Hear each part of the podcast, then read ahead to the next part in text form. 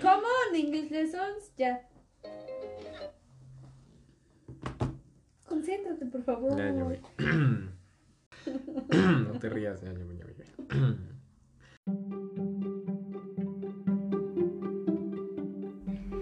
Bienvenidos a Sin Juicios, un podcast repleto de ellos donde averiguamos datos curiosos de varios personajes de la historia.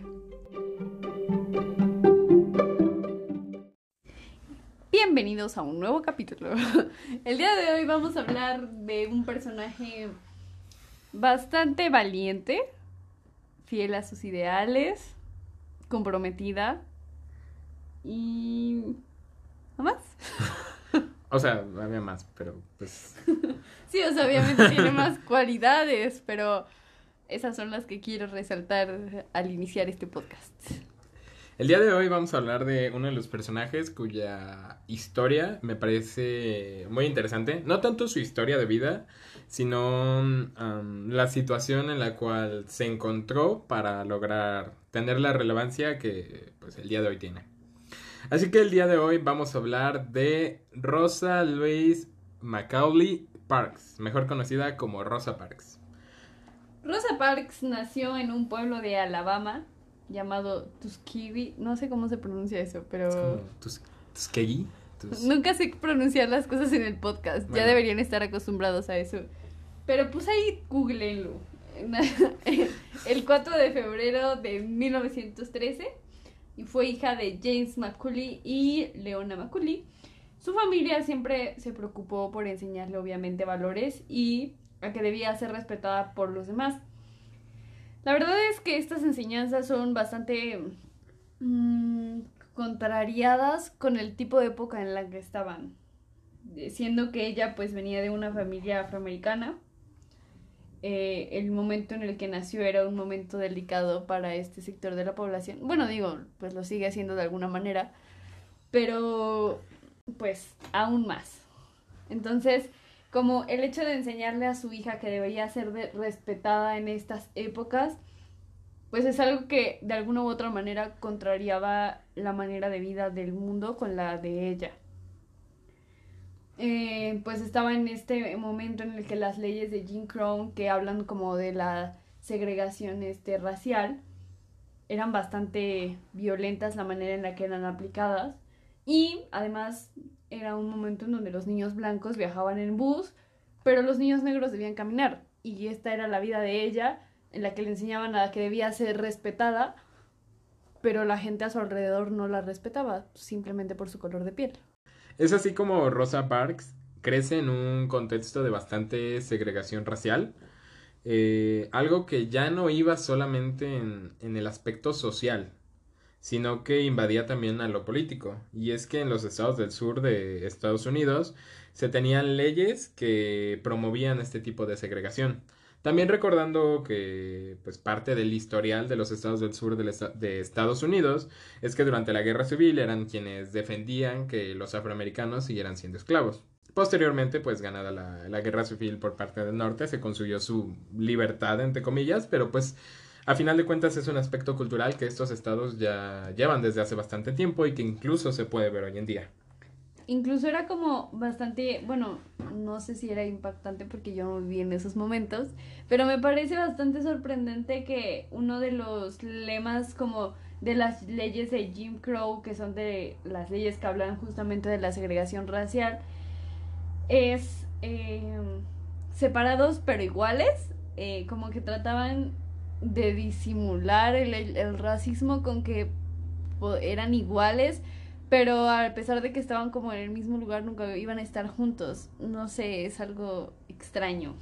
Y es algo que durante esa época fue bastante... era bastante conflictivo, por así decirlo. Algo que se lleva incluso al nivel de la educación, en el que pues recordemos que muchas personas afroamericanas no podían estudiar hasta cierto nivel educativo o que incluso habían escuelas especialmente eh, predestinadas para personas afroamericanas. Que por cierto esto también da inicio un poco más en el futuro a lo que conocemos hoy en día como los guetos, que pues obviamente al estar segregados y al estar pues divididos de las personas de tez blanca, pues obviamente se empiezan a formar estos grupos que pues posteriormente, como les digo, ya conoceríamos como guetos. Pero bueno, el punto es que eh, estaba la sociedad dividida. Teníamos a personas blancas de un lado y a personas afroamericanas de otro sin poder convivir realmente entre ellos. E incluso no solo afroamericanas, sino como personas de otras etnias raciales y cosas así. O sea, no solo eran afroamericanos, sino como eran blancos contra todas las etnias y minorías posibles. Y bueno, esto de, pues, de la educación y la segregación se vio bastante reflejado también en la educación de Rosa Parks. Ella estudió en la Escuela Industrial Montgomery, que, eh, bueno, Industrial School for Girls, que pues era el nombre, y posteriormente estudió en el Colegio para Maestros eh, Alabama State Teachers College for Negros. Específicamente dentro del nombre ya viene reflejado que pues esa institución solamente era para personas afroamericanas. Sin embargo, pues más adelante requirió dejar sus estudios para cuidar a su madre cuando enfermó. Es aquí después de esto que ella conoce a Raymond Sparks. Bueno, es aquí en donde comienzan nuestras historias de amor bastante curiosas en este podcast. En realidad aquí es donde comienza el típico debate de si esa historia de verdad era amor o era otra cosa. Porque, o sea, ¿quién sabe qué? Porque nunca sabemos qué, solamente sabemos que no es amor. O algo así. Pero siempre depende como de nuestros ideales de amor, ¿no? Entonces, igual sus ideales de amor sean como los de Napoleón, que bueno, tampoco estaría mal que pues su amor por ustedes significara que alguien se obsesione con ustedes. O sea, ese amor mártir, pues ya, que cada quien ama como quiere, ¿no? Creo. Ajá, entonces, bueno, vamos a empezar con este debate. Bueno, no es un debate, me voy a contar un poco de su historia. Yo creo que esto sí es amor, Vico dice que pues quién sabe, pero bueno, él era nueve años mayor que Rosa. Eh, Rosa contó que Parks no le gustaba mucho al principio cuando uno de sus amigos los presentó. Sin embargo, poco a poco desarrollaron una, bonita amistad y pues una cosa llegó a la otra, evidentemente. No, no hubo hijos, o sea, no, no se refiere a eso. No, nunca tuvieron hijos de verdad. Es lo que me sorprende porque su matrimonio duró 45 años y nunca tuvieron hijos, entonces no estuvieron juntos como por el compromiso de criar a alguien o algo así. Bueno, prosigo con la historia. Él era un activista y un barbero, aparentemente también vestía bastante bien y era fastidioso para Rosa. no era un hombre educado tanto como Rosa, porque por ejemplo a Rosa le enseñaron a ser respetada y le enseñaron modales, sin embargo pues él no era bastante educado. Sin embargo, era un hombre bastante inteligente y leído, como letrado. Y ella pues solo había, tenía unos cuantos estudios, ¿no? Él estaba particularmente interesado en cualquier tema relacionado con la mejora de la vida de los estadounidenses negros. Y, bueno, como Vico dijo, Rosa pues no se graduó de la educación secundaria con su clase. Sin embargo, eh, por recomendación de Raymond, ella regresa a la escuela por la diploma. Eh, y pues una vez que tiene la diploma, Rey la apoya para que continúe con sus estudios, su educación. Y es ahí cuando asiste a la Escuela Industrial para Niñas, que es lo que mencionó Vico, y al Colegio de Maestros del Estado de Alabama para negros. Trabajó en una cantidad y una variedad de trabajos bastante grande, Trabajó como costurera y era secretaria para la NAACP, en donde ella y Ray eran miembros activos. Bueno, esta asociación básicamente trabajaba para los derechos de afroamericanos. Bueno, inicialmente eh, pues dentro de todos los ideales que comienzan a crecer eh, dentro de Rosa, pues sí, Raymond es, es, bastante importante, pues porque a final de cuentas él también mantenía esos ideales y de hecho él era un activista de esos ideales. Ahora ya no hablemos solamente de la crianza que recibió Rosa en la búsqueda de respeto sino que las, una de las personas con las cuales convivía más cercano también mantenía esos ideales y que incluso trabajaban en una asociación en protección, eh, en búsqueda del reconocimiento de esos derechos, de la defensa de esos ideales, pues de alguna manera ella ya se estaba forjando su camino, o sea, ya estaba forjando como esos ideales eh, que serían tan representativos en el futuro. Además, o sea, siento que igual sus ideales no se forman acá, no se forman en un autobús. Bueno, ahorita hablamos un poquito de eso. Pero pues, o sea, no es ahí cuando ella se da cuenta que quiere luchar por unos, por derechos. O sea, siento que ella igual desde el principio, desde que recibió su crianza y desde que se dio cuenta de que una segregación racial estaba pasando en su sociedad, fue cuando empezó a formar estos ideales y los buscó desde siempre. Sin embargo, creo que el hecho de poderte topar y encontrar con alguien que siga tus mismos ideales es bastante importante en la manera en la que tú puedes desarrollarlos, porque pues al final de cuentas estás en la misma sintonía con esa persona. Sí, o sea, al final de cuentas eh, considero que la búsqueda de la libertad pues no es una eureka, ¿no? No es algo que te llega de la noche a la mañana, es como, ¡pum!, quiero ser libre. O, ah, algo me está afectando, algo me está oprimiendo. O sea, es la construcción a través de tiempo, de distintas acciones que te van marcando, pues para la búsqueda de algo distinto, ¿no? Es el es ese detenerte a pensar como, ¿qué? ¿Qué está pasando? Sí, es como una deconstrucción de cuestionar lo que siempre te han dicho que, esté bien, que está bien, porque pues el hecho de que te digan que algo está bien no significa que esté bien. Y el hecho de que algo esté no, normalizado y que sea una costumbre en tu día a día, tampoco significa que esté bien. Entonces es el hecho de, de construir los ideales que te han implantado y la educación en la que recibiste y cómo funciona tu entorno y poder pararte y decir como, ok, pero ¿está bien? ¿O funciona? ¿O es bueno? ¿Sabes? O sea, como la deconstrucción que hay detrás y el trabajo personal que hay, pues no es, como dice Vico, algo que se encuentra de la noche a la mañana. Entonces, pues digamos que todo el camino que llevamos recorrido hasta ahora a través de esta historia de Rosa Parks desembocaría en uno de los sucesos, pues, más relevantes en la lucha de derechos en Estados Unidos del siglo pasado. Y es el famoso incidente del autobús. Era primero de diciembre de 1955. Para este tiempo Rosa Parks ya tenía 42 años. Hay algunas versiones de esta historia que es parte de la aclaración que les mencionamos anteriormente, que pues una idea no siempre nace como de la noche a la mañana y menos una de este tipo, porque pues muchas personas eh, bueno, mejor continúo con, la historia y ahorita les comento. Rosa Parks tenía 42 años cuando... Recuerden que este podcast no es canon. sí, no es canon, por favor. Rosa Parks tomó el transporte colectivo para volver a su casa, específicamente pues un autobús. En ese momento, los vehículos estaban señalizados con una línea. Los blancos iban delante, o mejor dicho, se sentaban en la parte de enfrente, y los afroamericanos se sentaban en la parte de atrás. De hecho, había esta condición bastante curiosa en la que los afroamericanos, eh, los autobuses tenían dos puertas, eh, una adelante, una atrás, entonces los afroamericanos se subían en la parte de delante, pagaban su boleto, se bajaban del autobús y subían en la puerta de atrás para tomar sus asientos. O sea, no era como hoy en día que pagas tu boleto enfrente y te vas recorriendo. Así que Parks, pues, pagó su boleto, se subió y se acomodó en los asientos del medio, que podían usar eh, tanto negros como blancos, pero pues digamos que los afroamericanos requerían pararse si los blancos pues necesitaban esos asientos. Cuando se comenzó a llenar pues el autobús, el conductor le ordenó a Rosa Parks junto con otras tres personas de, eh, de tez afroamericana pues que le cedieran los lugares a unos jóvenes blancos que acababan de subir. Muchos mencionan que pues de hecho estas personas blancas ni siquiera habían pedido eh, tener ese asiento. O sea, las personas blancas literalmente iban paradas y no habían exigido en ningún momento que ni Rosa ni estas tres personas este, les cedieran sus asientos. Sin embargo, fue el conductor el que pues se detuvo y les dijo como, oigan, denle los asientos, por favor. Los otros tres se levantaron. Sin embargo, Rosa Parks permaneció inmóvil. El conductor la amenazó, le dijo que iba a llamar a la policía y aquí es donde se cuenta la historia que ella cansada, algunos decían pues que cansada del trabajo, sin embargo Rosa dice pues cansada no físicamente, sino cansada de todos los abusos que ella llevaba viviendo, simplemente dijo yo no me voy a parar y se mantuvo inmóvil en esa silla.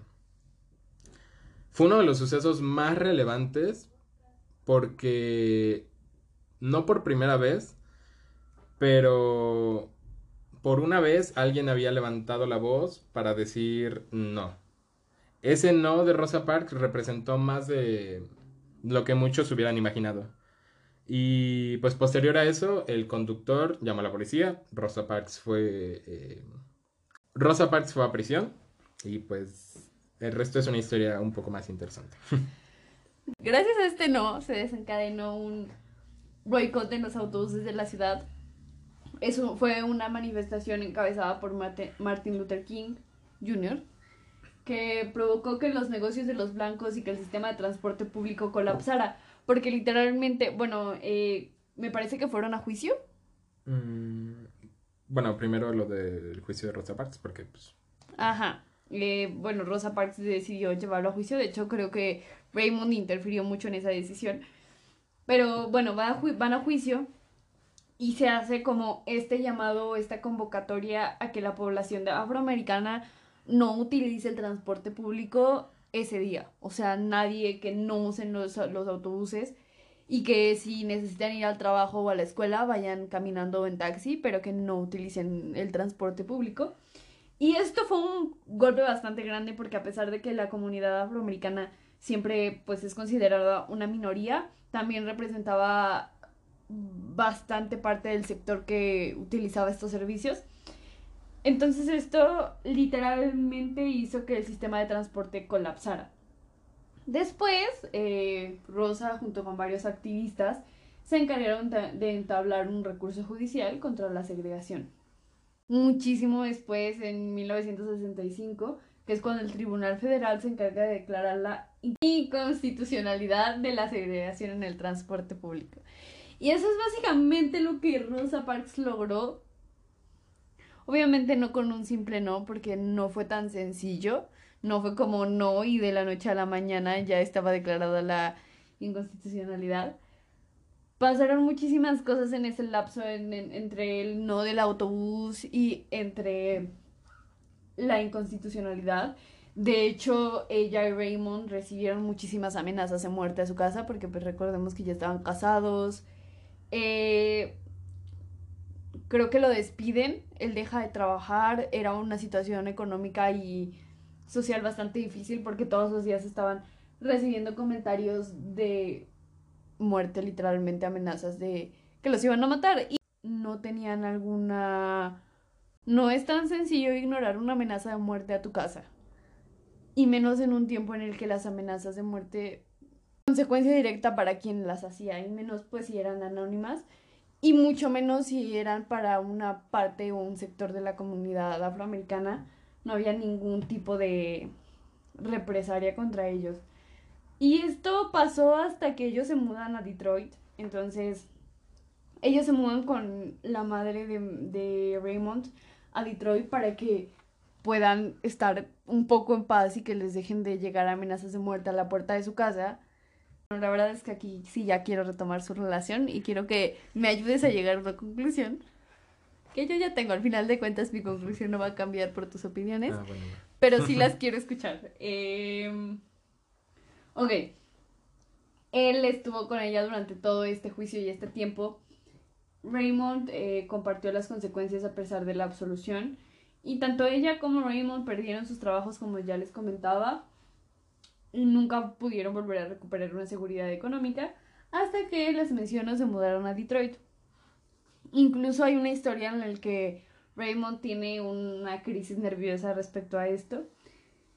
Y básicamente es notable que tuviera la fuerza de carácter para alentar a su esposa a enfrentarse a obstáculos y defenderse a sí misma, sus derechos y los derechos de los afroamericanos.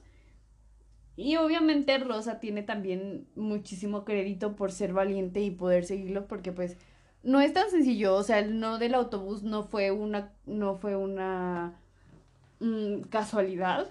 Creo que ella sabía muy bien lo que puede ocasionar, las consecuencias que se iba a traer.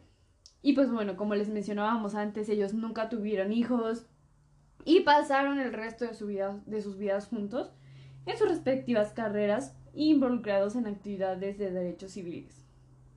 Bueno, durante muchos de esos años ella trabaja en la oficina congresionista, mientras Ray continúa trabajando como barbero.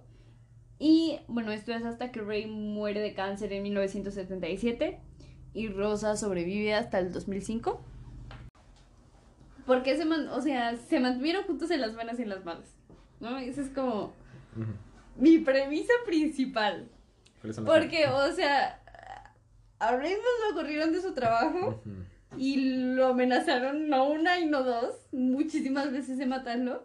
Y eran amenazas bastante reales. Y pues Raymond pudo haber deci- decidido irse y de decirle a Rosa como, ¿sabes qué? Ay, o sea, yo no quiero que me maten por tu culpa. Porque al final era responsabilidad de Rosa, ¿no? Él también era una, un activista, pero pues él no había, no había hecho nada para que recibieran amenazas de muerte.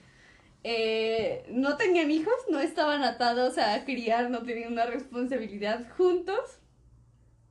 Tenían diferencias de edad, de educación y carreras que eran diferencias bastante notables. Pero siempre estuvieron juntos. 45 años se dicen fácil, pero son muchísimos. Además, no se separaron porque porque se traicionaron o porque llegó alguien más. No, o sea, se separaron porque pues, se murió. Se murió. Pero estuvieron juntos al pie del cañón siempre. O sea, para mí eso es amor. O sea, no había algo que Raymond buscara de ella ni algo que ella buscara de él. Ajá. o sea, creo que, yo no est- como te decía hace rato, o sea, yo realmente no estoy como en contra. O sea, no, consi- mm, no considero que no sea, no, se- sería como, o sea, sí considero que es amor. Solamente que comúnmente en este podcast estamos muy acostumbrados a hablar como de ese amor eh, romántico, de ese amor de telenovela, ese amor de drama, que pues si bien su vida sí tuvo bastante drama, creo que no no iba en, em, digamos que no se englobaba todo en base al amor. Porque sí, podemos decir, estuvieron juntos, pero no es como que Raymond decidiera quedarse porque la amaba. No sabes. A ver, aguanta. No, no, no, eso no está mal. Esto no representa que no es amor. Lo que estoy tratando de decir es que, pues, ambos tenían ideales similares. Ambos perseguían una meta en conjunto. Así es. A final de cuentas, si Raymond decidió quedarse también era como en la defensa de sus propios ideales, ¿no? Y en lo que eso representaban para él. Ya no es como que, ah, pueden matarme, pero me voy a quedar al lado de Rosa Parks porque la amo. También pudo haber sido como, pues pueden matarme, pero esto es en lo que yo creo y esto es en lo que cree mi esposa y vamos a hacer esto juntos porque los dos creemos en esto. Eso sí, es sí lo puedo denominar como amor. Pero me refiero, a ver, aguanta, aguanta. ¿Sí? Pero me refiero a que no es como que el tipo, el típico amor como de yo voy a hacer todo por Rosa Parks, así como de...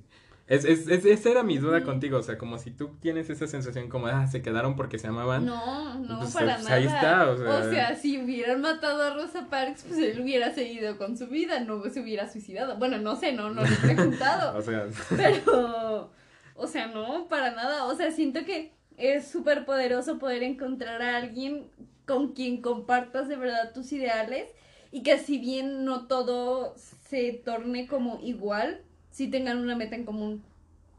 O sea, siento que de repente hay veces en las que no, no voy a juzgar a nadie.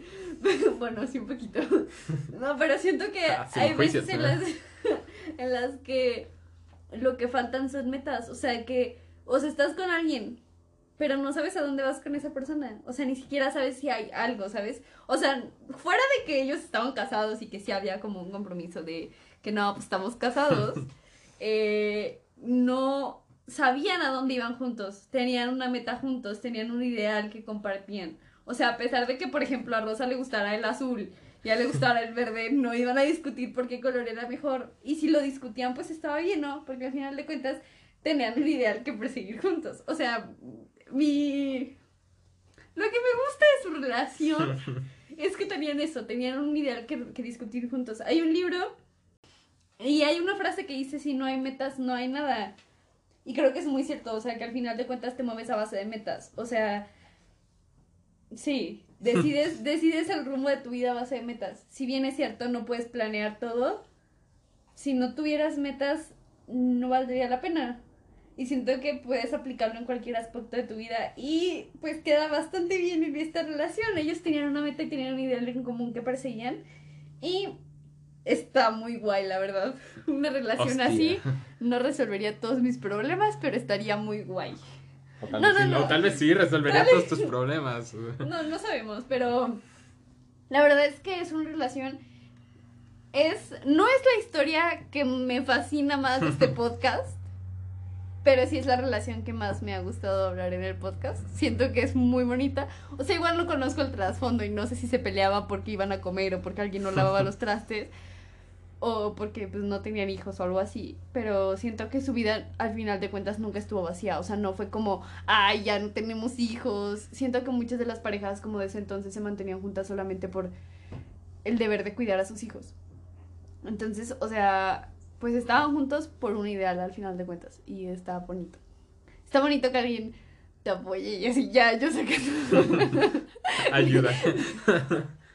Mis traumas. No, no, no, pero está bonito, o sea, como tener a alguien que uno taliente en las buenas y en las malas y que, o sea, yo sé que él no se quedó con ella porque pues le quitaron el trabajo y todo.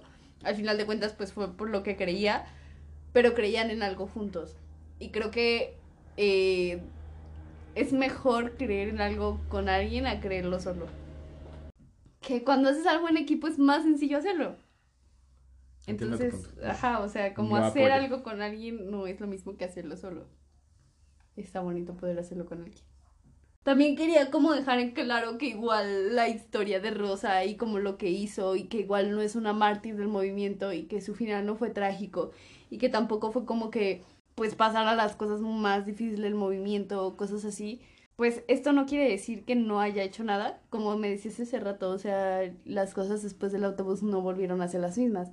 Si bien es cierto, no hizo gran cosa notoriamente como, no, pues hizo este y aquello y el otro, marcó una diferencia y es importante recalcarla. O sea, a final de cuentas, esta es una de las historias que eh, personalmente a mí me gustaban mucho. Bueno, antes de saber, pues, como que toda, todo el trasfondo. Me sigue gustando, pero me refiero cuando a mí me la contaron por primera vez, era como, bueno, es la típica historia que también circula, que era de, pues, que Rosa Parks en realidad era una costurera, cansada, que, pues, de ese cansancio físico fue como, no, no te voy a dar el lugar. Pero pues creo que también reconocer todo el trasfondo para mí tiene un poco más de peso. O sea, representa eh, una persona defendiendo en lo que cree. Y de alguna manera, como mencionamos, o sea, a final de cuentas eh, hay bastante controversia sobre su papel eh, en el movimiento, pues un poco más en el futuro. Pero la chispa ahí estaba. Y el suceso, pues también ahí está. De alguna manera ella representó un antes y un después, tal vez no porque ella lo haya iniciado, sino porque en base a ella se lograron pues muchas cosas. Y eso es algo que pues es bastante reconocible y es algo que a mí me parece pues bastante relevante. Y sobre todo el hecho de que pues ese no, ese alto a algún tipo de tiranía puede venir pues de cualquier lado y en cualquier momento. No requieres estar frente al presidente y decirle no, simplemente puedes decírselo al chofer de un autobús y va a tener muchas veces más peso de lo que crees. Por eso recuerden niños, las acciones pequeñas también importan coman sus vegetales. Pero creo que es importante decir este tipo de cosas ahorita, porque hay temas que sí hemos tratado de evadir un poquito en el podcast y que también tratamos de evadir un poquito en la vida diaria, porque son temas bastante complicados y bastante delicados. Pero hoy en día, hablando hoy en la actualidad, hay muchos temas por los cuales luchar y muchas causas que merecen la pena ser escuchadas. Entonces, si ustedes creen en algo y si ustedes creen en una causa, síganla. Siempre va a haber alguien que les diga que, va, que está mal y siempre va a haber alguien que desacredite las acciones que ustedes toman al respecto, pero el hecho de que sean acciones pequeñas no quiere decir que no importen o que nadie las mire. Entonces, siempre sigan sus ideales, siempre sigan lo que ustedes creen correctos, pero también cuestionense mucho, no hagan las cosas al trancazo, está bien que somos rockstars, pero Pero no hagan las cosas al trancazo, cuestionense lo que están haciendo, cuestionense en lo que creen, cuestionense lo que hacen y cuestionense también su comportamiento en la sociedad, cuestionense las cosas pequeñas que pueden hacer, porque como les decía, hay muchísimas causas a las que apoyar ahorita. Y una vez eh, Vico incluso me dijo, no por apoyar una causa vas a desapoyar otra. Entonces, siempre pueden buscar ese punto de equilibrio y les digo, nunca dejen que alguien les diga que la causa por la que están luchando es pequeña o que alguien les diga que están demasiado apasionados por una causa o que están exagerando porque ninguna de las causas por las que está luchando la generación el día de hoy es pequeña. Entonces, nunca dejen que alguien minimice sus razones y sus ideales. Les digo, no es una historia impactante como las que hemos estado hablando de gente que hizo cosas enormes y que conquistó imperios, pero Rosa Parks conquistó sus ideales, de alguna manera. Entonces, no es una historia impactantísima, pero sí queríamos hablarles de esta persona, queríamos hablarles de los ideales que ustedes tengan, de sus cuestionamientos y cosas así bonitas para que en la noche no puedan dormir. no, tampoco lo sobrepiensen, o sea, sí piénsenlo, pero no lo sobrepiensen. Digo, no es que sobrepensar esté mal, pero cuiden su salud, su salud mental también.